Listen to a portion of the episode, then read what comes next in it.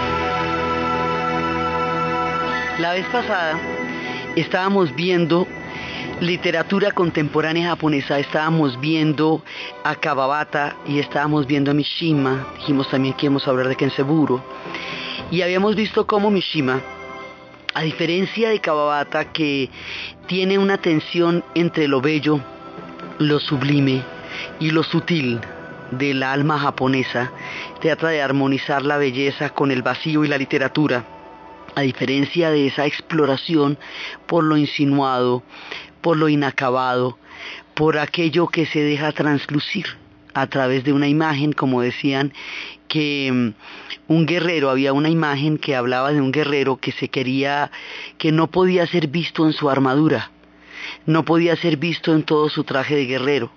Entonces se pone una sábana de seda encima de la armadura dicen que la literatura japonesa y la literatura de Kawabata es como eso, una, una sábana de seda puesta sobre la armadura de un guerrero. Entonces habíamos visto esas tensiones que Kawabata maneja entre lo sutil y lo bello. Y estábamos viendo cómo Yukio Mishima, criado en, una, en un aislamiento entre las tradiciones japonesas, eh, sin contacto con los otros niños, demasiado débil en su temprana juventud para formar parte de los guerreros del imperio del sol, extemporáneo porque es un hombre del siglo XX, va a considerar que toda la modernización del Japón es un acto de olvido y de, y de traición al camino del Bushido y a la senda de las tradiciones del pueblo del sol naciente y va a considerar que toda la era de la profunda asimilación de la cultura americana, de la democratización del Japón y de la modernización del Japón son una decadencia indigna desde su punto de vista para pueblos que han sido honrados por caminos que él consideraba épicos y que han abandonado.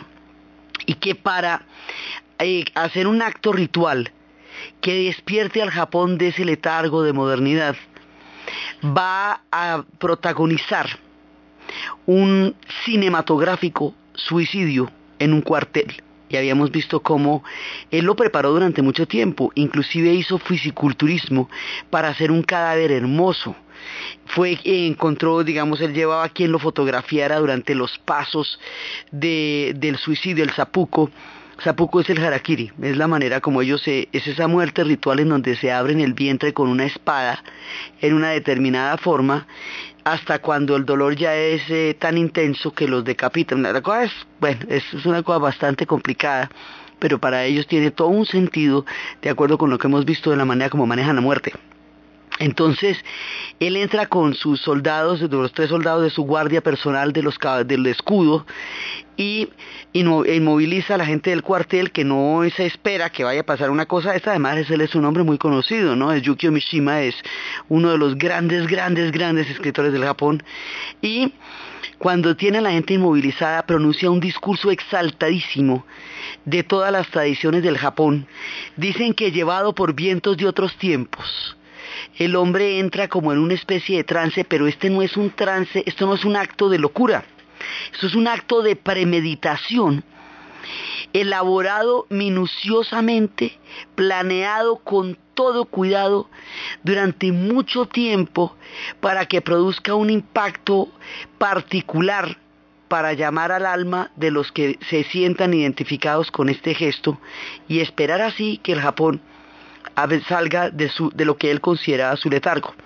Entonces entra comete este suicidio, este zapuco, esta ceremonia ritual, la, la van a, fotografiar, bueno, es una cosa muy fuerte, muy impactante, pero la vez pasada estábamos viendo cómo estamos en un Japón moderno, un Japón que quiere mirar hacia el futuro, que quiere conjurar los fantasmas de un pasado que lo agobia y al que se ha tenido que enfrentar con mucho dolor, y lo que menos quiere es que venga un personaje de las sombras del pasado, a recordarles una cantidad de historias que ellos han estado tratando de dejar atrás y de olvidar para reconfigurarse como una sociedad pacifista, eternamente pacífica. Ellos tienen firmado un tratado en el cual ellos siempre van a ser un pueblo de paz.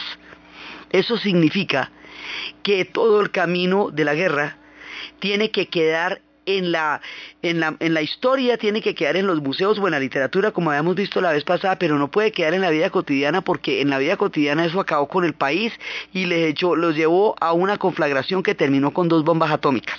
Y eso no se les olvida a ellos nunca. Entonces, el acto de Mishima, en la época de los Beatles, de los Rolling Stones, en la época del rock and roll, en la época de, la, de, de un mundo para la juventud, en todo ese tiempo, en que se estaba dando tantas cosas, resulta extemporáneo, anacrónico en el sentido de la, palabra, fuera de su tiempo. Entonces parece un tipo increíblemente loco, no deja de inspirar respeto, sí, y, habrá y hay sectores que consideran que lo que hizo él era sublime. Además, él decía que quien, quien cree, quien sabe que es lo correcto y no lo hace, eso es falta de valor. Entonces, sí hay gente que considera que fue un acto, digamos, sumamente honorable, pero es más lo que los molesta. O sea, es más lo que los molesta enfrentarse a una actitud tan extrema. Incluso la ultraderecha se sentía, la derecha moderada se sentía bastante incómoda porque este personaje representaba, digamos, como esas fuerzas que latieron durante la guerra en el Japón, pero desde el punto de vista de la exaltación. Y ellos lo que estaban tratando era de cuestionarse eso, como lo habíamos visto en la mirada histórica del museo, entonces del Museo de Sakura. Entonces, en el momento en que ellos están como cuestionando eso, y en el momento en que ellos están pensando cómo elaboran un pasado tan doloroso, viene este y les trae ese preciso pasado que quieren dejar atrás, en su forma más impactante. Entonces resulta una contradicción que, más que trágica, se vuelve patética para el Japón en el cual lo hizo él. Entonces él muere con su gesto, haciendo lo que él consideraba que debía hacer por el Japón, pero no es ese el Japón que al que él está hablando, es otro. Entonces este gesto queda en alguna parte entre la memoria, el olvido, el vacío, la tristeza, la tragedia, el impacto y un pueblo que quiere dejar atrás grandes pesadillas y que lo que no meditaba era que le recordaran eso. Entonces, la forma tan espectacular como él muere lo va a hacer famosísimo. Y muchas veces se le conoce más por la manera como murió que por lo que escribió, pero como escritor es grande, grande gigantesco, es un coloso de la literatura japonesa y toda su tragedia, todas sus contradicciones, todo su sentido ancestral del Japón está plasmado de una manera dolorosa, maravillosa, increíble, dulce y lírica en todo su en toda su arte y este es uno de los digamos de los poderosos escritores y representantes de la literatura del Japón. El otro que habíamos mencionado era Kenseburo, Oe Kenseburo, que es amigo de Mishima, pero Kenseburo es del otro lado totalmente distinto del enfoque de la guerra. Kensaburo considera que el, digamos que una cantidad de espíritus profundamente oscuros se apoderaron del Japón durante la guerra y él es terriblemente crítico frente a eso. No le encuentra ninguna exaltación, no le encuentra ningún heroísmo a una actitud que los llevó a la destrucción. O sea, él sí está vivo, él digamos que es el de la literatura más, más dura. Él no se suicidó. Kawabata, el hombre de la belleza, de lo sutil, se suicidó. Mishima, el hombre del impacto de la era samurái, se mató ritualmente. Kensaburo se ganó el premio Nobel en los noventas, fresco. O sea, y ese sí que es duro para escribir, ese es el que tiene las, notas sobre Hiroshima cuando él fue y visitó Hiroshima. Él nace en una pequeña aldea rural, va a ir a la universidad, va a tener un hijo con una deficiencia mental, lo que le va a dar un sentido trágico de la vida. Luego va a ir a Hiroshima, va a ver el horror de lo que pasó y va a sentir un dolor punzante qué es lo que él va a expresar. Él muestra es la oscuridad de la guerra, no su glorificación. Entonces estamos aquí ante dos caras distintas de un mismo hecho, ¿no? O sea, Mishima es el glorificador, Mishima es el exaltador del guerrero, mientras que o, es el crítico de los espíritus bélicos y de las situaciones que los espíritus bélicos le pueden traer a los pueblos cuando se dejan arrastrar por ellos.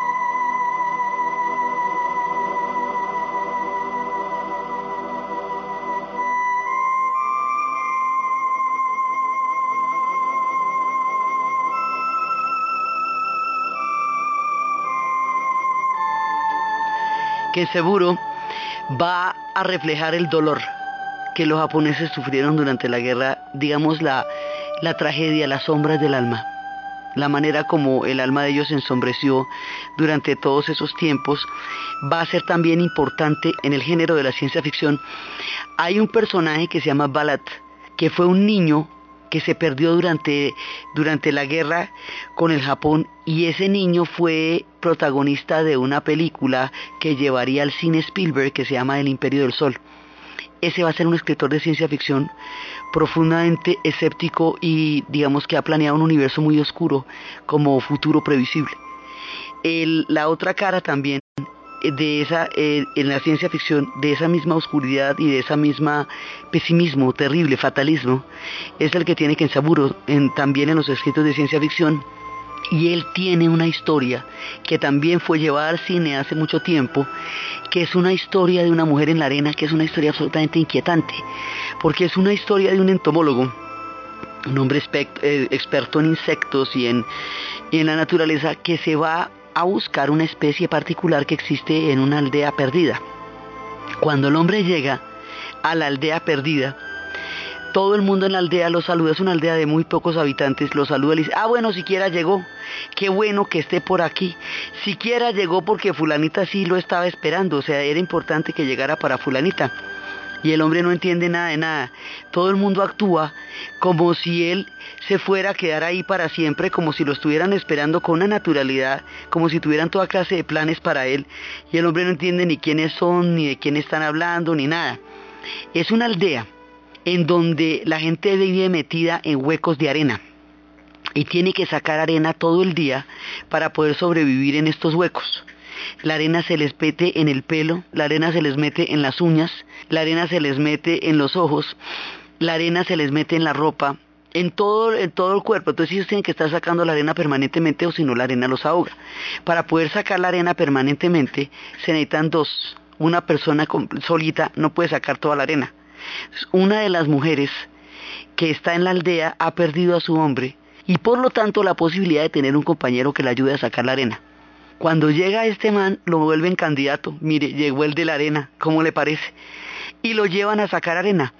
Y él va a ver esta mujer, es una mujer increíblemente sensual. Y la sacada de la arena es un acto de una sensualidad en sí mismo muy especial. En esa, en esa manera como ella se saca la arena del pelo, hay un erotismo profundo. Y el hombre, sin poner mayor resistencia, sin poner mayor problema y sin que tampoco le termine de parecer extraño el plan que los de la aldea tienen para él, se mete en el hueco a sacar la arena con esa mujer, a sacarle la arena del pelo y de la vida para mantenerla en una condición de supervivencia aceptable, que era vivir en un hueco sacando arena, se queda con ella para siempre y después dicen que un famoso entomólogo se perdió en una aldea, se le vio por última vez buscando una especie que consideraba que ya no existía sino en ese pequeño territorio y nunca más se volvió a saber de él. Así termina el relato, nadie volvió a saber, el hombre quedó en un hueco sacando arena para esa mujer sacando los dos arenas en una forma de vida inconcebible e inexplicable por fuera de un relato japonés, donde sacar arena cotidianamente para sobrevivir con una mujer que lo ha estado esperando en un agujero de donde tiene que sacarle la arena del pelo resulta tan natural. Lo increíble de este relato es que con todo lo sobrecojaderamente extraordinario que resulta que le cuenten a uno un cuento de esos, aquí a nadie le parece raro ni sacar la arena, ni meter al tipo entre el hueco, a él tampoco le parece raro meterse entre el hueco, ni quedarse el resto de la vida ahí, ni perder toda la vida que había tenido antes, ni quedarse alrededor de los cabellos negros azabaches de esta mujer que lo esperaba en la arena. Esas son historias. Las historias de ellos hablan de cosas muy diferentes y tienen una manera muy distinta de narrarla. Habíamos visto también cómo el mismo concepto que tienen en la, el ma, en la pintura lo tienen también en la, en la literatura. Ese, es, ellos tienen unas fusiones muy particulares, unas maneras de, de contar, que no solamente unas maneras de contar, sino unas historias que contar que son muy distintas. La lo habíamos visto lo de Mishima, del marinero que cayó de la gracia del mar, que lo terminan envenenando porque consideran que se enemistó con el mar. Este hombre termina sacando arena, digamos, las historias son, son unas historias de giros inesperados y de cuentos completamente diferentes a los que uno está acostumbrado. Este dolor que va a reflejar Kensaburo es también una parte del espíritu japonés. Durante el aniversario del 11 de septiembre se hicieron, después del primer año de los atentados de las Torres Gemelas, se hicieron 11 documentales de 11 minutos que se llamaban del 11 de septiembre. Cada uno de esos documentales es hecho por una, un narrador, un país y una mirada diferente en torno al, al hecho del 11 de septiembre. Y esto va, y hay un montón de gente, está Champagne, un montón de gente. La última de las historias de esos documentales cuenta la vida de un hombre que habiendo llegado de la guerra, de la Segunda Guerra Mundial, habiendo vivido los horrores que su alma no puede ya entender, cegado por una incapacidad ya física para poder procesar tanto dolor en el alma, decide volverse serpiente. Y está en un corral reptando en la arena en una dirección y en otra, además que actoralmente eso es una locura porque el tipo efectivamente se mueve como una serpiente. Y una mujer le pregunta al otro quién es él y le dice es el hombre serpiente. Llegó así de la guerra, no quiso ser ya más humano no quiso ser ya más hombre y se ha convertido en serpiente y repta en la arena porque es su forma de sobrevivir. Un poco así son las historias de Kensaburo sobre la guerra, como la del hombre serpiente, un hombre que, transido por el dolor, abandona su carácter humano y se convierte en serpiente. Entonces, la literatura japonesa tiene muchas miradas, tiene unos dolores así de fuertes, unas pasiones tan desatadas como las de Mishima y tan sutiles como su literatura lo exige, y una armonía y una tensión entre la belleza y el vacío como la de Kawabata, y son muchas formas de representar una misma alma. Entonces, para ellos esto tiene todo un significado y tiene toda una mirada que tiene que ver muchísimo con el Zen y tiene que ver muchísimo con sus alfabetos también y con la fuente no verbal de, sus, de su manera de habitar el mundo. Ellos habitan un universo no solamente invisible, sino no verbalizable. Los silencios entre los japoneses son una manera de compartir muchas cosas. Dicen que a veces pueden llegar a ser increíblemente ruidosos de lo tremendamente silenciosos que puedan ser porque están compartiendo cosas muy claras y muy profundas en ese silencio. Pintar y escribir se utilizan con el mismo verbo, que es kaku, y la caligrafía es un arte. Entonces ahí viene, digamos, una cuestión de los trazos. Ellos tienen unos ideogramas que se llaman kanjis, que son unos trazos que tienen un equilibrio y un balance perfecto. Y hay quienes dicen, dice uno de los autores, que se pueden colocar sobre una superficie y se pueden sostener en perfecto equilibrio si se pudieran poner verticalmente. Eh, la caligrafía tiene una, una manera, en el trazo está toda una, un simbolismo y una significación, eso viene de los chinos, pero los japoneses lo transforman en una cosa totalmente distinta, totalmente particular. Eso es el trazo, la caligrafía, que es un arte visual, que es un arte pictórico y que es un arte de escritura y que es de donde emana la literatura japonesa, empezando por ahí. Pero ellos más adelante, a partir de Genji, van a desarrollar un alfabeto fonético, es decir, no solamente de pictogramas, sino que tenga sonidos, sonidos japoneses, o sea, una traducción, por decirlo así, fonética de, de un alfabeto pictórico. A eso lo van a llamar hiragana. Hiragana es una representación fonética de los kanjis. ¿sí? que le agrega algunos sonidos para efectos porque ellos vienen de un el, el origen que es chino es monosilábico pero el japonés no es monosilábico ellos tienen varias sílabas entonces van adaptando al oído a lo largo del tiempo esa, esa pluralidad de sílabas a través del hiragana y resuelven otra cosa para las influencias, para todo lo que va a llegar extranjero.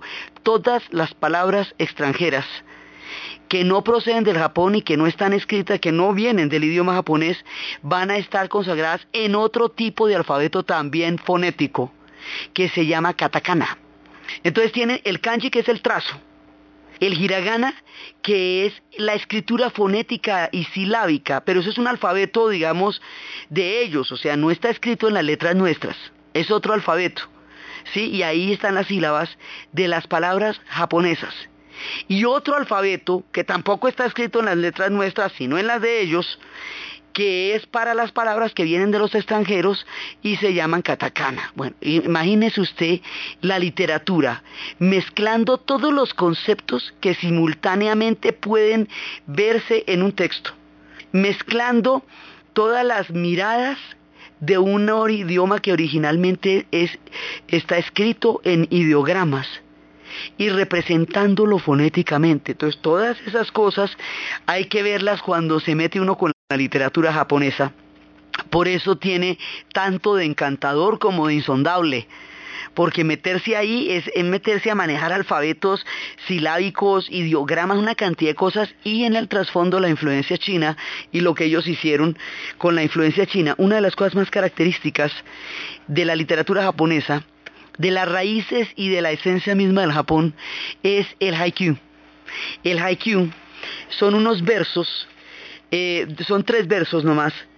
Esos versos tienen que tener una característica y es dar una imagen. Y el, hombre que los hizo grandes, grandes, grandes, el hombre que hizo de eso un arte poderoso se llama Basho. Pero esto es todo un género en el Japón y es un género de la poesía.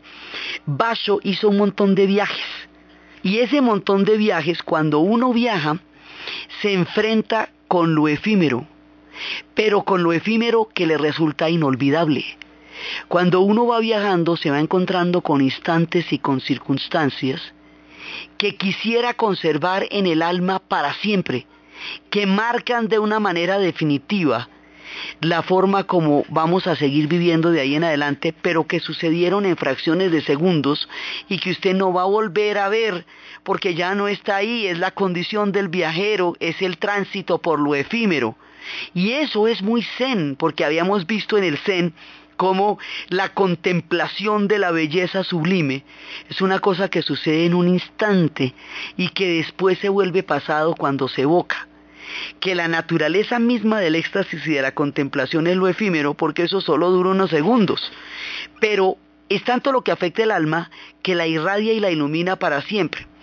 Resolver el problema del instante que produjo un gozo eterno al alma con el carácter efímero que eso tiene porque se va, para retenerlo en el tiempo de alguna manera a través de las palabras, eso es un haiku. Entonces las cosas quedan como eh, son, son simplemente insinuaciones. Estos no son aforismos, porque los aforismos en Occidente tienen un carácter intelectual. Esto es imagen. Esto es imagen, en el puente colgante la vida pende de un sarmiento de viña loca. La neblina se eleva, en el puente colgante los ojos no me atrevo a cerrar. ¿Sí? Son diferentes tipos de haiku. El monte obscure, su forma evoca una vieja solitaria que llora acompañada de la luna. En el puente colgante, de pronto, el recuerdo del tributo de los caballos. Son maneras de evocar algo que solamente es una imagen, pero esto es muy importante, más blanco aún que las rocas de la montaña de piedra, viento de otoño. Este camino ya nadie lo recorre, tarde de otoño. Un día sin viento de otoño, un día sin saki en mi taza.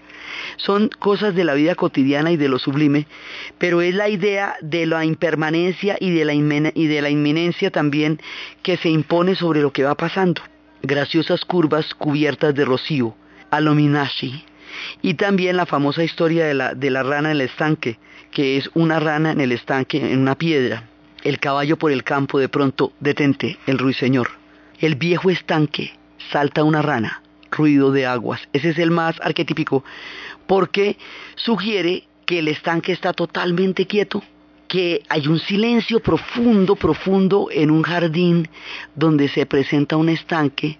La persona que está en el jardín está en un estado de meditación y de silencio interior, de compenetración con una, con una mirada interior profunda. Y eso todo el estado de contemplación, todo el estado de verse rodeado por la naturaleza, todas las plantas, las plantas acuáticas, los árboles, las hojas que penden de los árboles, las hojas que están caídas alrededor, todo este cuadro pictórico precioso de un instante de silencio en un jardín donde hay un estanque se ve interrumpido por el salto de la rana, porque el salto de la rana produce un pequeño sonido sobre el agua. Y ese pequeño sonido sobre el agua inmediatamente trae al hombre que estaba ensimismado en el silencio del jardín la imagen de que algo se ha movido y por un minuto interrumpe su autocontemplación. O sea, todo eso le puede pasar a uno con que la rana salte en un estanque.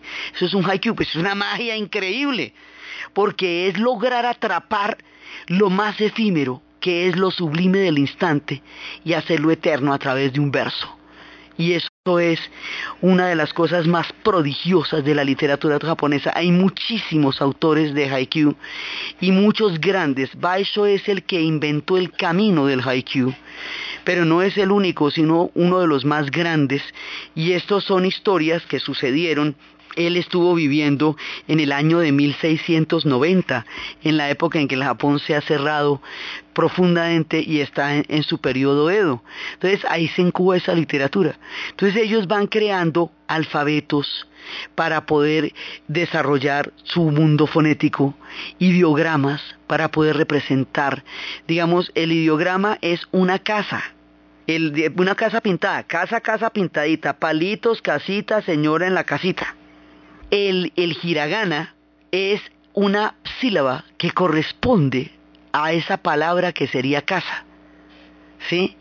Y el katakana ya sería una palabra extranjera. ¿Sí? house, que se pronunciaría house o se pronunciaría casa como se diría en otro idioma, pero con un alfabeto silábico distinto.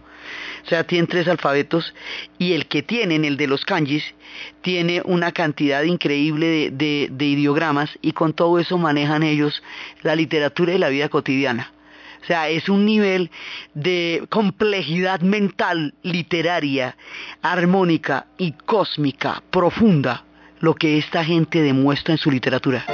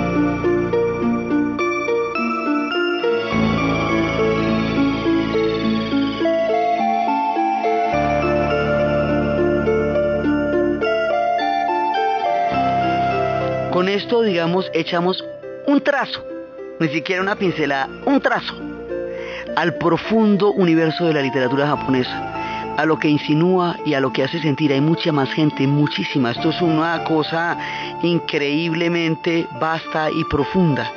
Era para traerlos a nuestro relato, algunos de ellos, ¿sí? con la idea de que este tipo de impresiones lleve a la gente a mirar esos universos desconocidos que ellos han escrito en sus maravillosas obras maestras.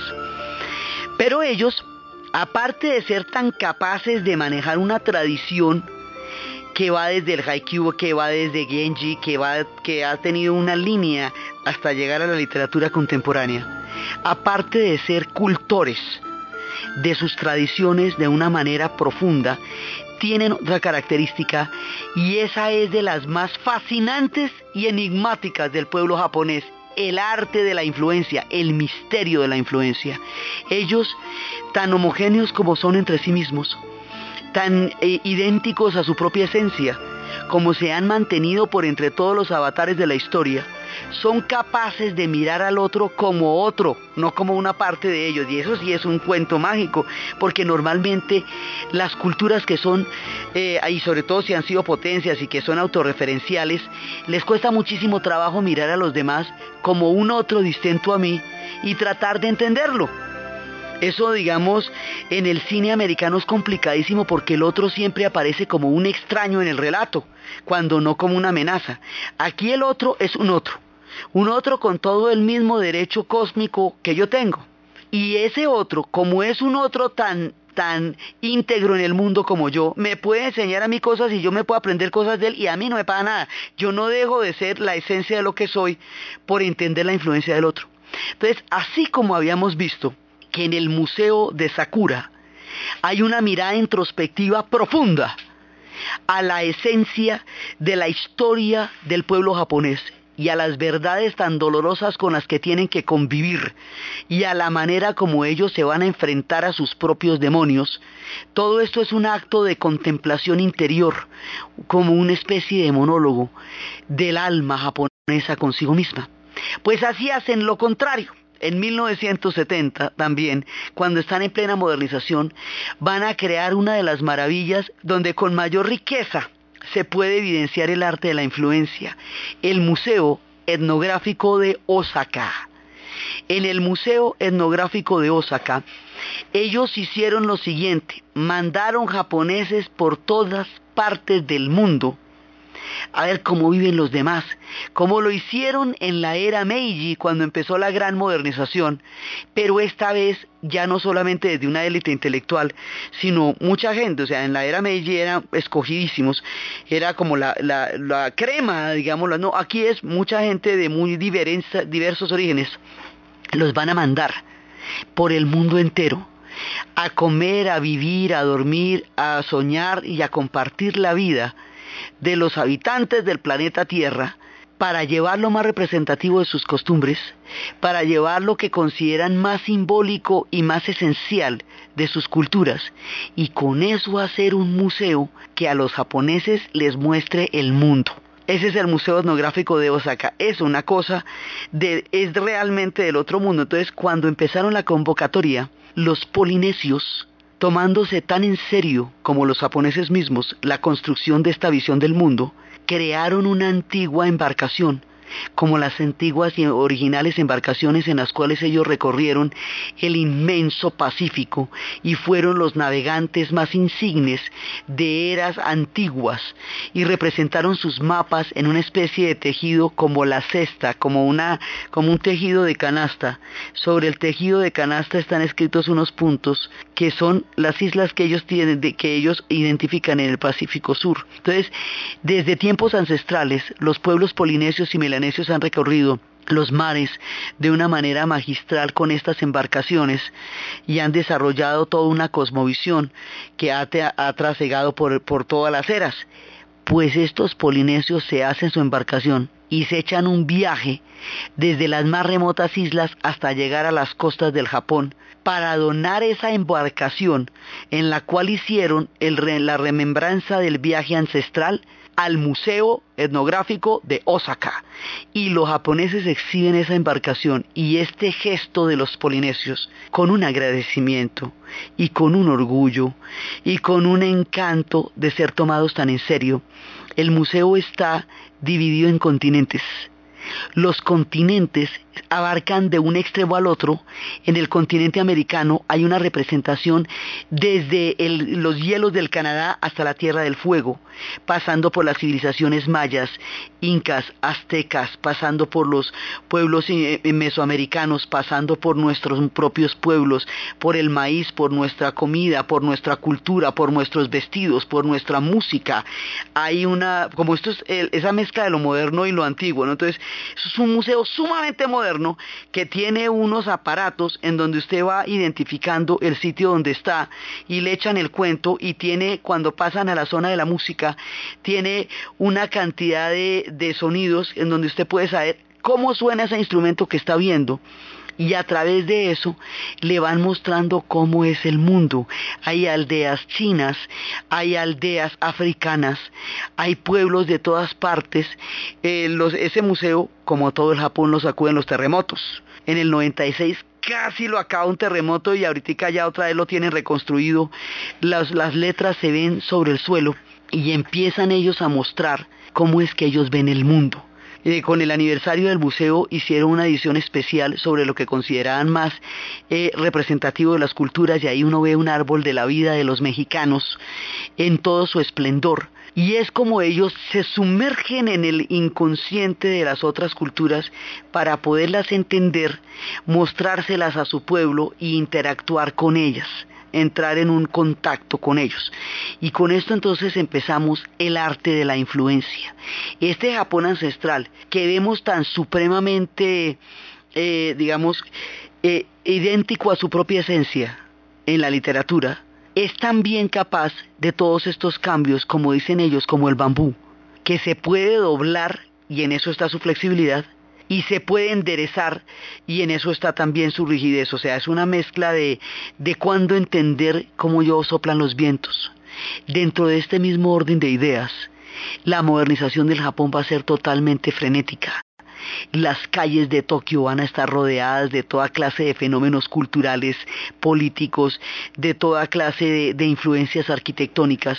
Y todo este Japón ancestral que hemos estado viendo a lo largo de todos estos capítulos coexiste hombro a hombro, mano a mano, cotidianamente con la más asombrosa modernización, con una nanotecnología de avanzada, con una robotización hasta para el equivalente a las empanadas nuestras, que es un puesto de empanadas, allá está robotizado. Entonces, pues están las empanadas, pero son unas manitas de robot las que las fritan y las que las sirven. Entonces, las comidas tradicionales se las sirven brazos robotizados en un lugar de un antiguo barrio. Eh, son como cosas de ese estilo. Entonces, caminar por las calles de Tokio es entender este equilibrio casi inexplicable entre la mirada del japonés interior y la mirada del otro, entre la influencia de todos los pueblos con los cuales ellos se han relacionado y el seguir siendo japoneses.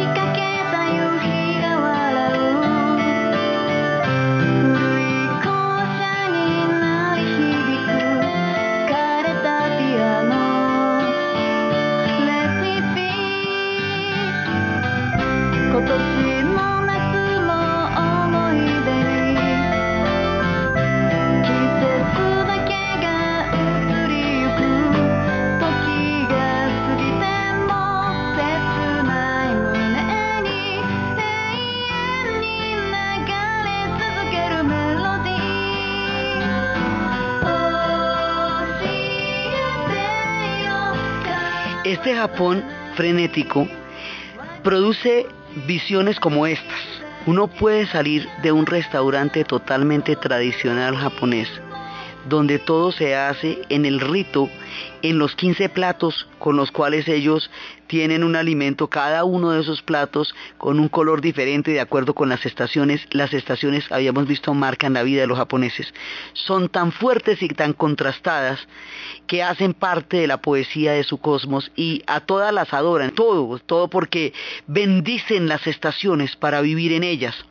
Entonces, con todas las pinturas de las lacas, de las flores de cada estación, entonces se puede salir de un restaurante totalmente tradicional en el sentido más ritual de la palabra, de lo que significa una comida entre los japoneses. Sí, con todos sus, eh, con, los espacios puestos en papel eh, y madera, que incluso los puristas hablan del recuerdo de las sombras, que decían que eran distintas las sombras cuando no eran en acrílico sino en papel de arroz y que las luces eran diferentes y que con la llegada de la noche de las luces artificiales se perdieron los efectos de sombra y luz que se producían en las casas tradicionales, también decía eso alguna vez que en Saburo todas estas historias, uno sale de un restaurante de esos y que se encuentra?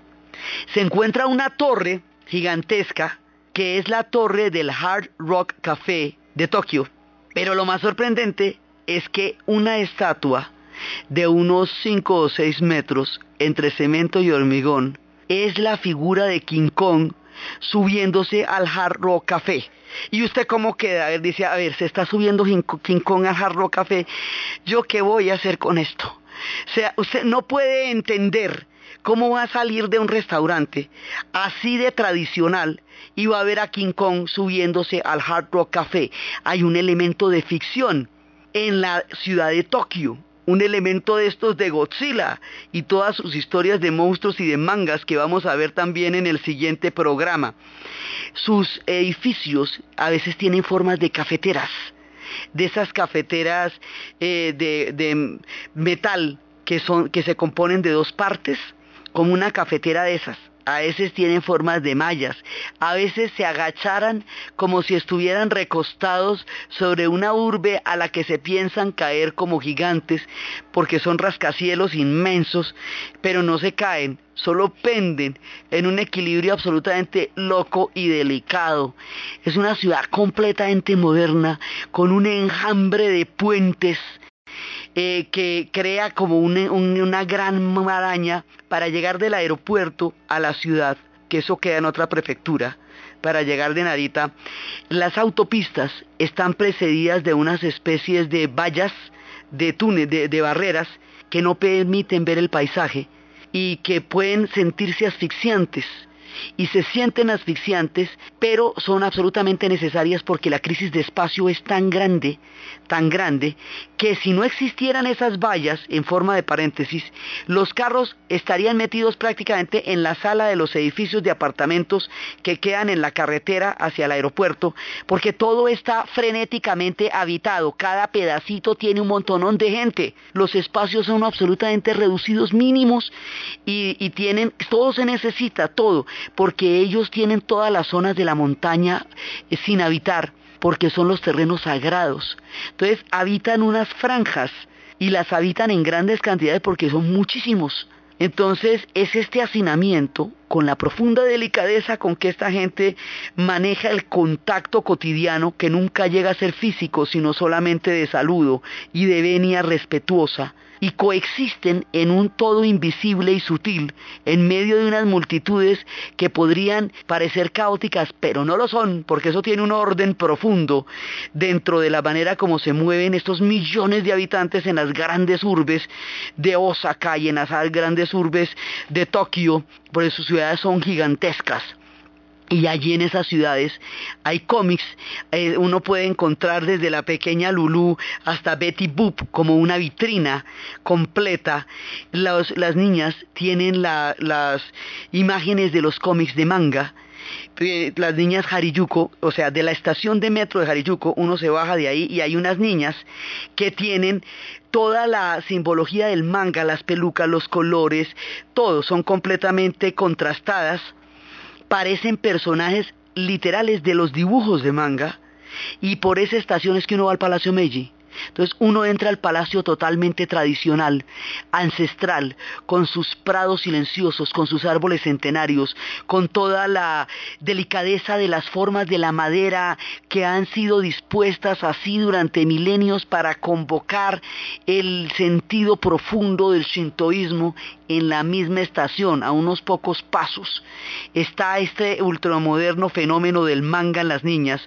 Ellos hablan además de una homogeneidad que los hace diferenciarse a través de las modas y de las extravagancias, cómo asimilan las influencias en la época del punk había ponquetos, muy ponquetos, con mucho gancho, con mucha cresta, con mucha boleta, con mucha lora, que cuando llegan a la casa se quitan los zapatos, agachan la cabeza y entran en una actitud tradicional y ceremonial ante sus padres. O sea, ese ponqueto, cuando entra a la casa, es un japonés que respeta a sus mayores como dice la tradición y por fuera en la calle puede ser todo lo anarco, todo lo eh, rebelde y todo lo contestatario que la época lo requiera. Entonces así existían los ponquetos en esa época, así existen las niñas Hariyuko de manga en la era actual, así existen las tendencias que ellos son capaces de asimilar con un nivel de precisión. Cuando hablábamos de los bares de los Beatles y, los, hablábamos de los bares de, de Elvis Presley, es que es exacto con las guitarras de la época, con los micrófonos de la época, con las falditas tiesas, con el pelo pegado, todo. O sea, el nivel de imitación es absolutamente asombroso, tan meticuloso, tan perfeccionista como lo son ellos en todo. Entonces usted los ve totalmente vestidos de las modas, de las épocas, de los cómics, de los personajes, de los cantantes, y son profundamente japoneses. Por eso en ello la influencia, más que un arte, es un misterio.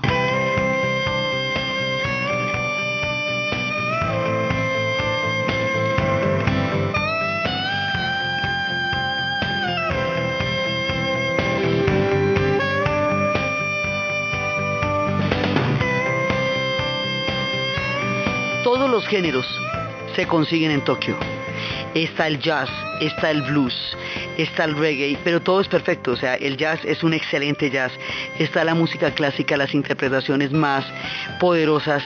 La, la manera como ellos montaron Carmina Burana, la Carmina Burana que está en video, hecha por las orquestas de Japón, es de parársele los pelos a unos perfecta, como todo lo de ellos, y lo sienten y lo vibran y lo entienden y lo asimilan y lo incorporan a su vida cotidiana, y estos edificios gigantescos con esos letreros verticales de colores fuertes que atraviesan las grandes avenidas de, Tokio, por donde están los Gucci y los Dolce Gabbana, porque son titinísimos, absolutamente elegantes, son de un glamour y de un estilo y de una tienen una manera de manejarse cotidianamente y de vestirse que son completamente elegantes, o sea, son elegantísimos.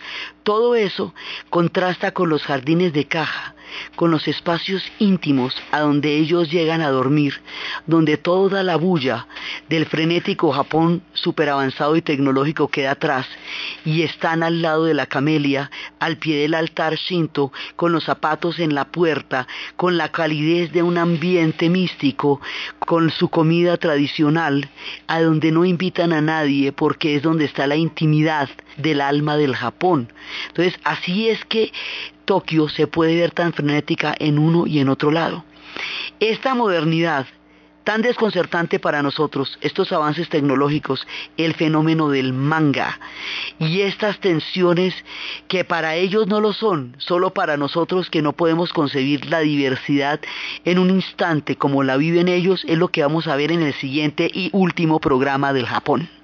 Entonces, desde los espacios de la dolorosa conciencia histórica de Kensaburo, del extraño y atemporal y extemporáneo suicidio de Mishima, desde el instante eterno captado en el verso de Haikyuu, desde el arte de la influencia de Japón mirando el mundo y llevándolo a los ojos de su propio pueblo para que pueda asimilar así de una manera perfecta, el equilibrada y armónica, el arte de la influencia con la profunda esencia del pueblo japonés en la narración Diana Uribe, en la producción Jesse Rodríguez y para ustedes feliz fin de semana.